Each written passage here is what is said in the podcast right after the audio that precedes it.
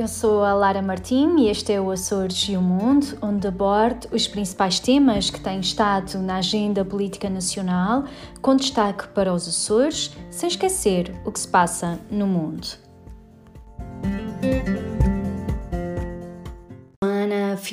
Marcada, acima de tudo, por uh, três uh, áreas, três uh, iniciativas em que temos estado a trabalhar, duas muito ligadas aos Açores e uma também no âmbito da presidência portuguesa da União Europeia. E começava pelo primeiro tema que se prende com as compras online. Há cerca de um mês um, nós apresentámos uma iniciativa na Assembleia da República para um, fazer face ao problema com as compras online que são uh, que, nós não conseguimos concretizar e uh, que não conseguimos concretizar porque são acompanhadas pela mensagem de que não entregam uh, as encomendas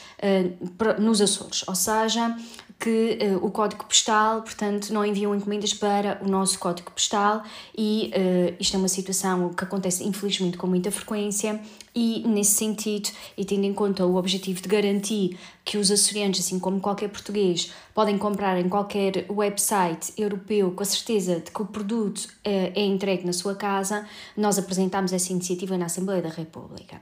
No segmento da discussão em plenário, eu lancei um apelo um, online para que fizessem chegar nomes dos sites onde encontravam estas dificuldades e as respostas que, eu, que foram de facto muito, uh, uh, muito importantes uh, foram, e foram muito, muitas as, as informações que nós recebemos conseguiu, conseguiu fazer com que compilasse uma lista de mais de 100 sites que não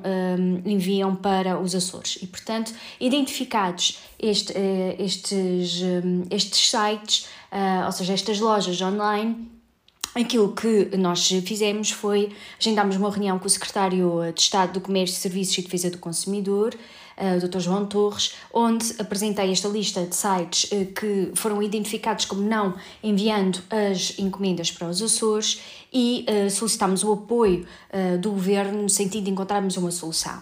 Após uh, um brainstorming e, e, discussão das várias alternativas, ficou definido que a Direção-Geral das Atividades Económicas iria efetuar uma primeira abordagem de sensibilização a estas várias empresas, com vista à resolução da questão, e que seria posteriormente apresentado um relatório uh, para que pudéssemos de facto avaliar e perceber o que deve ser feito para ultrapassarmos este constrangimento. E, portanto, esta é uma situação que nós sabemos que afeta uh, muitos açorianos, que, principalmente durante este período da pandemia, acabaram por adquirir um, muitos produtos online, porque as lojas estiveram durante muito tempo encerradas, e um, aquilo também constatamos é que há cada vez mais uma maior um, uh, abertura, um maior, uh, maior número de compras online, e portanto uh, temos de facto de encontrar uma solução para estes constrangimentos e continuamos a trabalhar nesse sentido.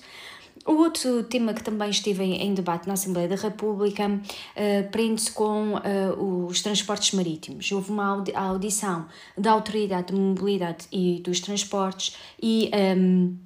esteve, e tem estado, aliás, eh, na região, nós sabemos bem que eh, a problemática dos transportes nos Açores é sempre muito intensa, quer em termos de transportes aéreos, quer em termos de transportes marítimos, e de facto, ao longo destes últimos meses, tem estado em discussão na, na região a realização de um novo estudo uh, sobre o transporte marítimo, com o objetivo de facto de se encontrar um, o melhor modelo possível para uma região como a nossa. Nós conhecemos também bem a importância de um bom sistema de transporte marítimo de mercadorias para uma região como a nossa nós uh, somos novilhas e todos nós uh, queremos uh, receber as nossas mercadorias no menor tempo de espaço possível, mas também com fiabilidade e com baixos custos. E, portanto, há aqui um conjunto de questões que têm de continuar a ser salvaguardadas. E um, ehm, também sabemos que continua a existir muita insatisfação, quer por parte dos exportadores, quer por parte dos importadores, e nesse sentido, e independentemente de se encontrar uma nova solução para o transporte marítimo, isso não significa que não continuemos a pressionar para que as regras do atual modelo sejam cumpridas pelos eh, armadores e eh, assim sejam também substancialmente reduzidos as ineficiências eh, que são verificadas. A Autoridade da Mobilidade e dos Transportes é a entidade reguladora dos transportes marítimos. Um, de, para, para os Açores e, por isso, na audição eu questionei o Presidente quanto à fiscalização que tem sido feita em relação aos transportes marítimos de mercadorias nos Açores. E no, se no caso da terceira a situação melhorou com a ligação uh, semanal uh, direta com leixões, a realidade é que a taxa de incumprimento das escalas nos quatro primeiros meses deste ano na Ilha Terceira foi uh, de 42%. E, portanto, é de facto uma taxa bastante elevada. Isto, um, o que é que isto significa? Isto significa que os armadores, um mês antes uh, de, de, portanto, de iniciarem uh, as viagens do mês seguinte, ou seja, têm de apresentar com um mês de antecedência o calendário uh, das escalas que vão fazer. E são eles que definem uh, quais são os dias e quais são as ilhas onde param.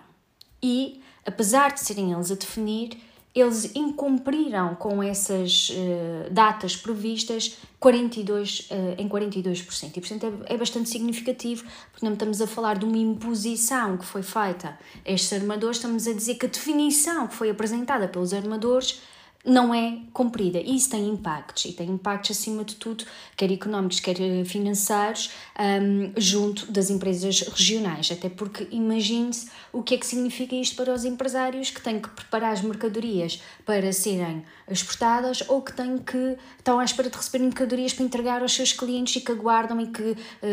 os empresários dizem ah, nós vamos receber na segunda-feira, depois afinal não recebem na segunda, só recebem depois na terça ou na quarta e isso atrasa todo o processo e de facto cria aqui um conjunto de uh, constrangimentos. Um, e por isso é que uh, eu tenho defendido que nós temos de garantir, e a responsabilidade da Autoridade de Mobilidade e dos Transportes garantir o cumprimento das obrigações de serviço público, ou seja, assegurar melhor acessibilidade, previsão, cumprimento das escalas, fiabilidade, preços justos e entrega das mercadorias no menor tempo possível. E esta situação de facto que nós vivemos atualmente eh, prejudica gravemente a economia da Ilha Terceira e dos Açores no seu todo e prejudica gravemente não só as empresas que exportam, como as que importam e tem um grande impacto no desenvolvimento dos Açores. E por isso é que eu tenho defendido que a Autoridade Marítima do a Autoridade de Mobilidade e dos Transportes, assim aqui é, deve de facto de, reforçar este, esta sua ação em termos de fiscalização e de regulação do mercado. Eh, por fim, também queria dar nota que uh, realizou-se mais uma conferência na Assembleia da República no âmbito da presidência portuguesa da União Europeia. Este foi um dos últimos eventos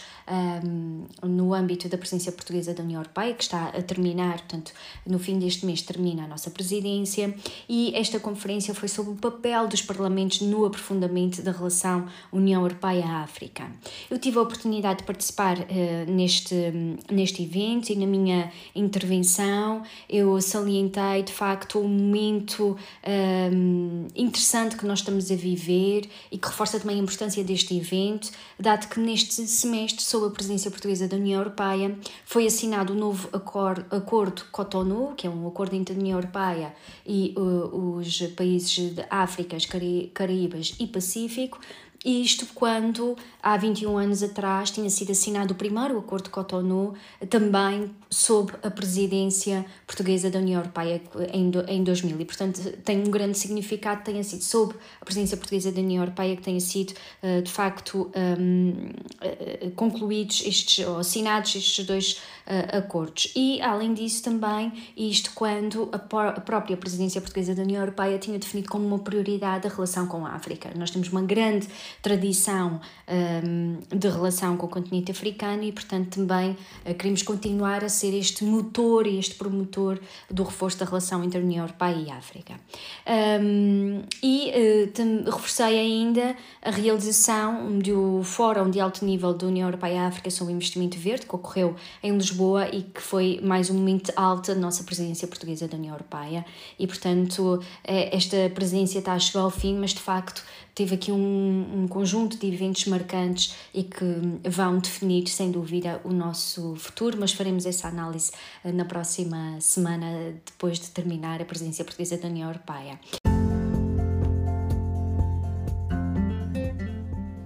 Este foi o Açores e o Mundo. Eu sou a Lara Martim e continuo a acompanhar este podcast para ficar a par das novidades sobre os Açores, sem esquecer o mundo.